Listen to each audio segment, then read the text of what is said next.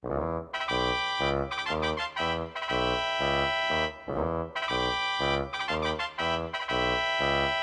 ants go marching